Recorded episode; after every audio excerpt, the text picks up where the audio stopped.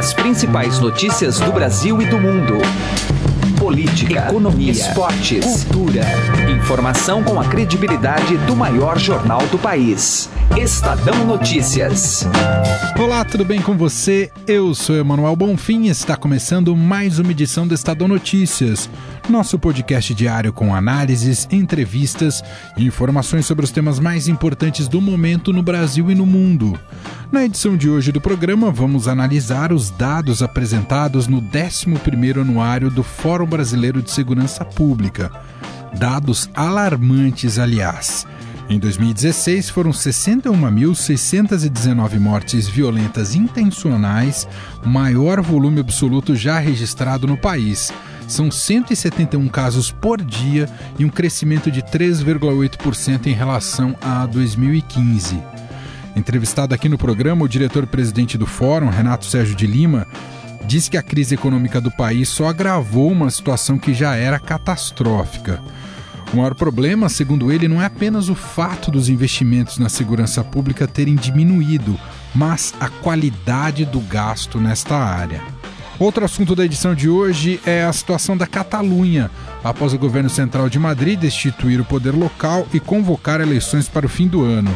Nós batemos um papo com o correspondente do Estadão na Europa, Andrei Neto, que traz mais detalhes sobre os focos de resistência e o contexto político que se desenha a partir de agora.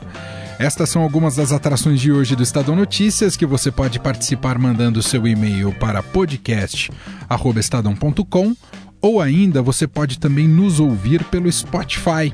Só acessar a plataforma de streaming, buscar pelo Estadão Notícias, coloque o nome do programa inteirinho e aí você pode acompanhar todas as nossas publicações. Ouça e participe. Estadão Notícias.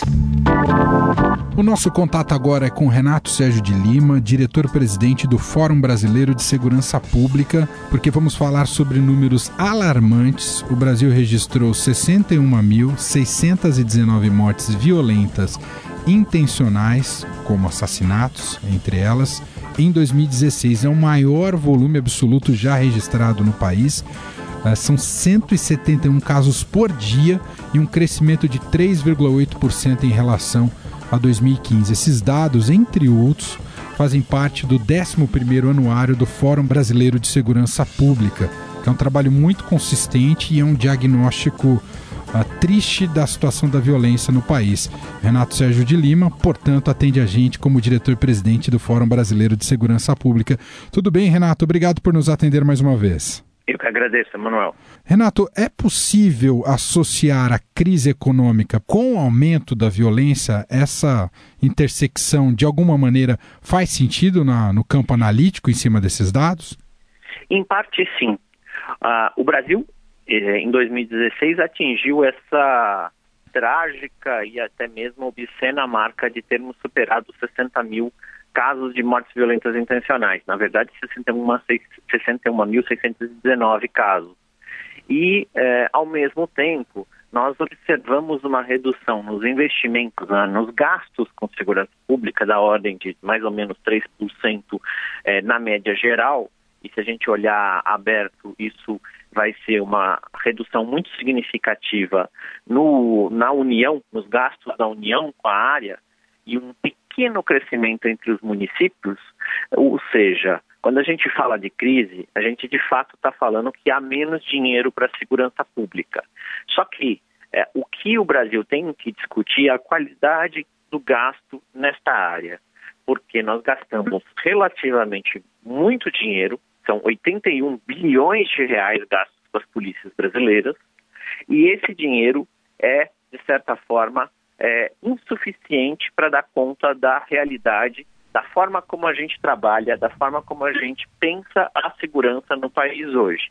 A gente tem é, muitas vezes atividades duplicadas, temos dois é, hangares de helicópteros, dois modelos diferentes em várias partes do país, nós temos redundância de, de grupos de forças especiais, nós temos um, conjunto de possibilidades para falar para o ouvinte do que poderia ser feito e articulado e coordenado, e a gente não faz isso. Isso é algo histórico que faz com que a gente tenha uh, uma baixa eficiência do sistema. Então, de certa maneira, a crise acabou tirando dinheiro de um sistema que já é ineficiente. Agora, se a gente conseguir, a partir dessa situação, melhorar a qualidade do gás, se a gente conseguir coordenar esforços, a gente vai ter um salto de qualidade e a gente vai conseguir fazer frente a essa realidade.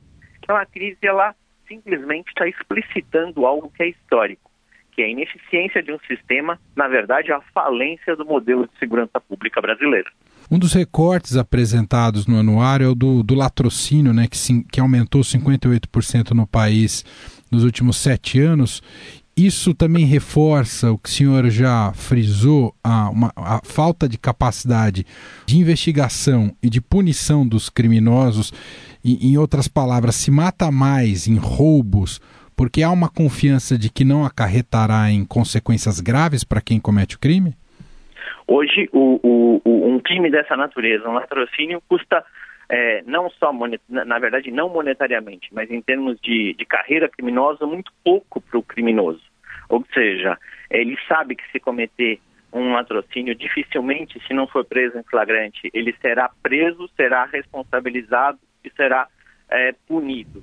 O Brasil também reproduz um modelo onde super é, povoa as prisões brasileiras com determinados crimes e deixa de fora a investigação para prender homicidas, estupradores e latrocidas. E isso é que, na verdade, vai gerando um sentimento de impunidade, de incapacidade das políticas públicas. O que a gente precisa fazer é reforçar a capacidade de investigar o crime, fazendo com que o latrocínio seja o, que realmente ele é, um crime bárbaro que precisa ser punido com severidade, independente de quem o cometa. Na verdade, a gente precisa reforçar a capacidade do Estado de dar respostas satisfatórias e não apenas reproduzir modelos que são muito mais do que falidos, eles são completamente anacrônicos. Renato, tem surgido um, um, debate na sociedade brasileira, até como uma certa reação a esse nível de violência, que já tem se falado, até isso tem sido verbalizado também por uma corrente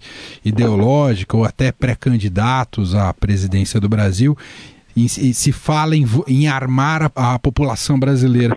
Queria um pouco da opinião do senhor, como é que o senhor acompanha esse justamente esse, essa resposta de parte da sociedade brasileira que acredita que armar a população pode ser uma boa saída para esse nível de violência? A meu ver, essa é uma medida é, demagógica e que mais do que é, ao invés de resolver o problema só vai agravá-lo. Com o controle de armas nós temos uma realidade onde os crimes só crescem, é, imagina quando você tem a, a, a, liberação completa da arma de fogo. É mais ou menos como se a gente agora achasse que uh, não é possível pensar soluções de política pública, como foi feito, por exemplo, com o tabaco.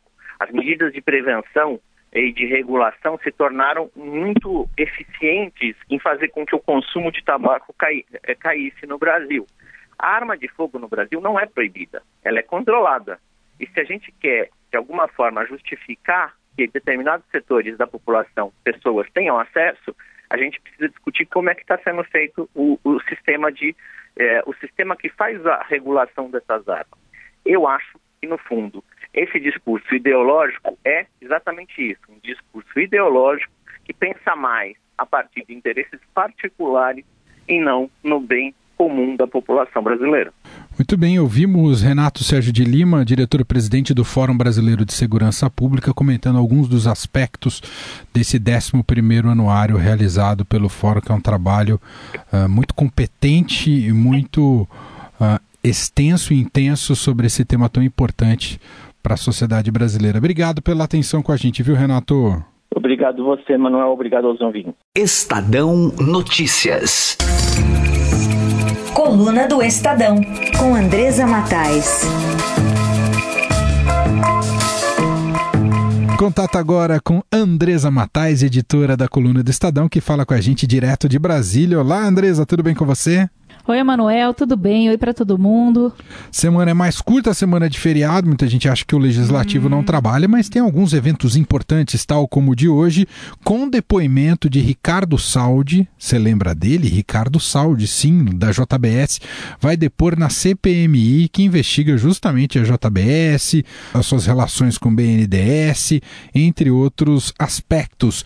Qual é a expectativa para esse depoimento de hoje, hein, Andresa Matais? Você vê, né, Emanuel, não tem feriado que pare, né, essa vontade do Congresso de investigar, né, o Ministério Público e tudo que aconteceu é, em torno dessa delação do Joesley Batista.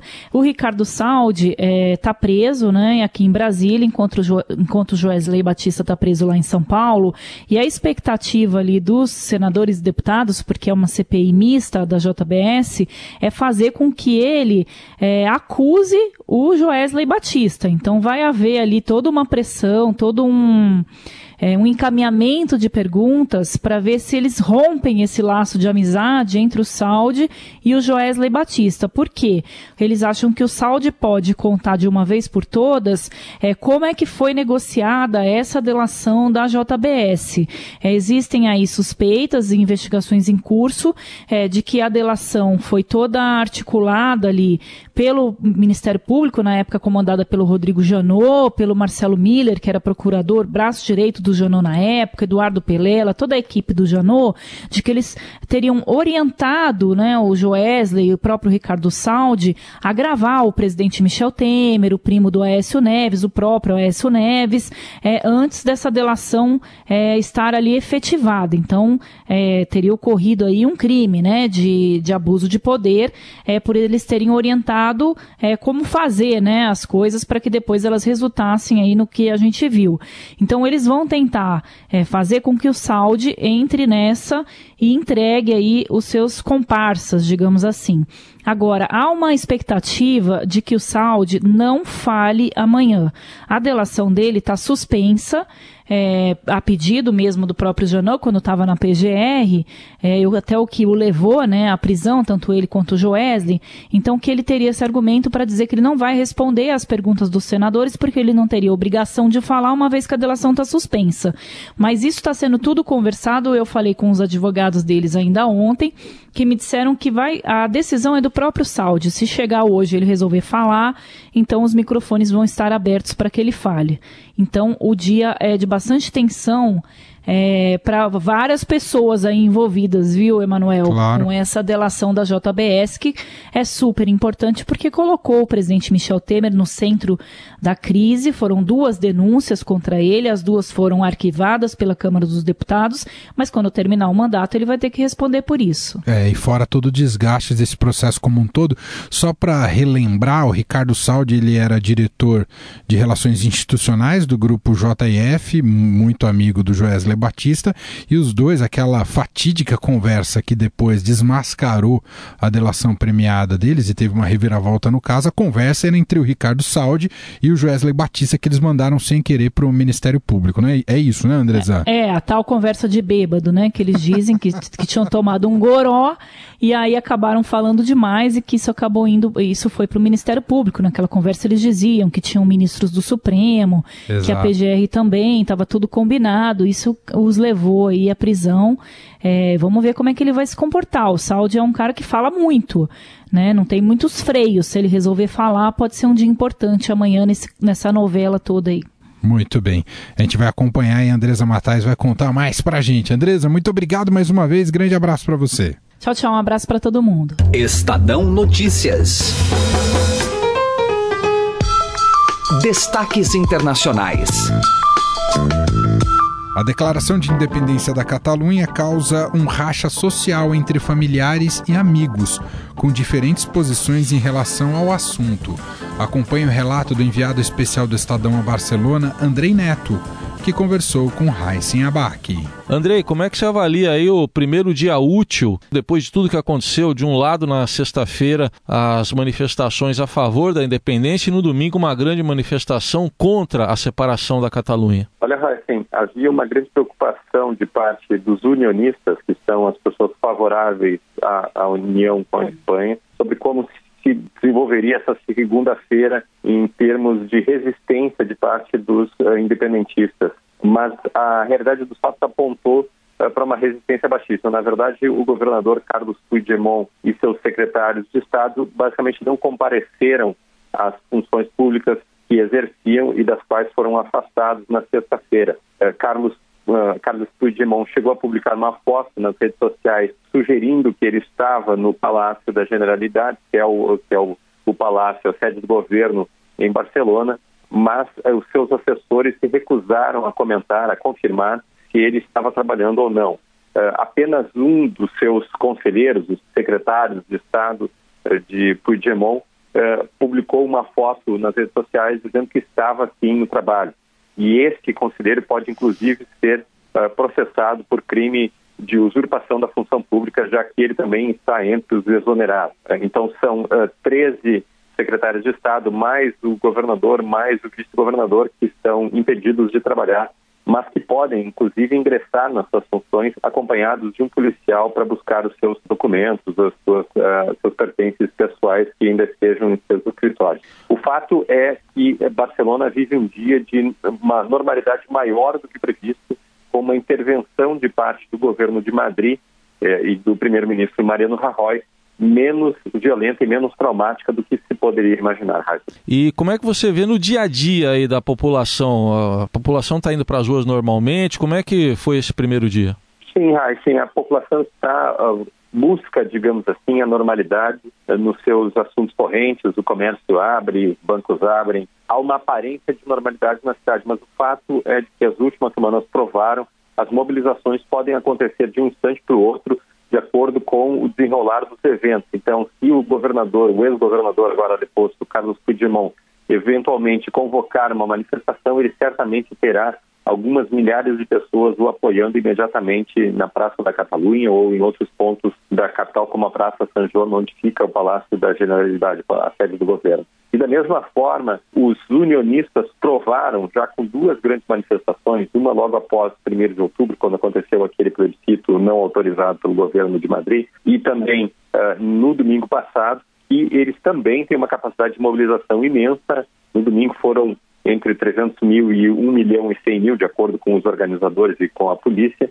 uh, ou seja, o número aí se situou entre esses dois, uh, esses dois limites, e uh, o fato é que foi uma demonstração de força dos unionistas. Então, há uma aparente normalidade, uma aparência de normalidade nos assuntos correntes da, da Catalunha. Por outro lado, existe também uma tensão subjacente, uma tensão está uh, no, nos discursos, está nas conversas, as pessoas estão falando a respeito da independência ou não e estão falando, uh, sobretudo, muito mal um sobre o outro lado. Ou seja, uh, existe aquele clima de fla-flu aí, como é, o clima de nós contra eles que se estabeleceu no Brasil também aí nos últimos dois, três anos. Interessante essa sua observação. Como é que você analisa então, André, é, é, como é que está a vida social mesmo? Você dá para perceber claramente esses enfrentamentos, às vezes até entre pessoas de uma mesma família, isso tem acontecido aí? Sim, muito. Heisen, eu, eu vou dar um exemplo uh, que já data de algum, alguns meses,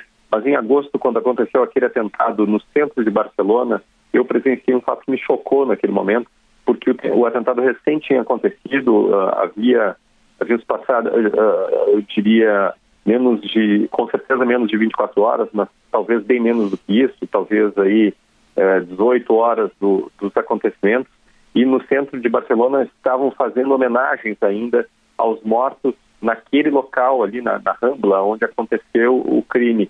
E em determinado momento um homem apareceu portando uma bandeira da Espanha e um outro homem que portava uma camiseta favorável à independência começou a xingá-lo e ambos começaram a brigar, a discutir em público em frente às homenagens. Aquela cena me chocou então e uh, eu fiquei mais atento, mais sensível a essa tensão social. E o que eu percebo é que existe um choque frontal entre muita gente, principalmente os radicais de um lado e de outro, que estão em choque contínuo a esse respeito.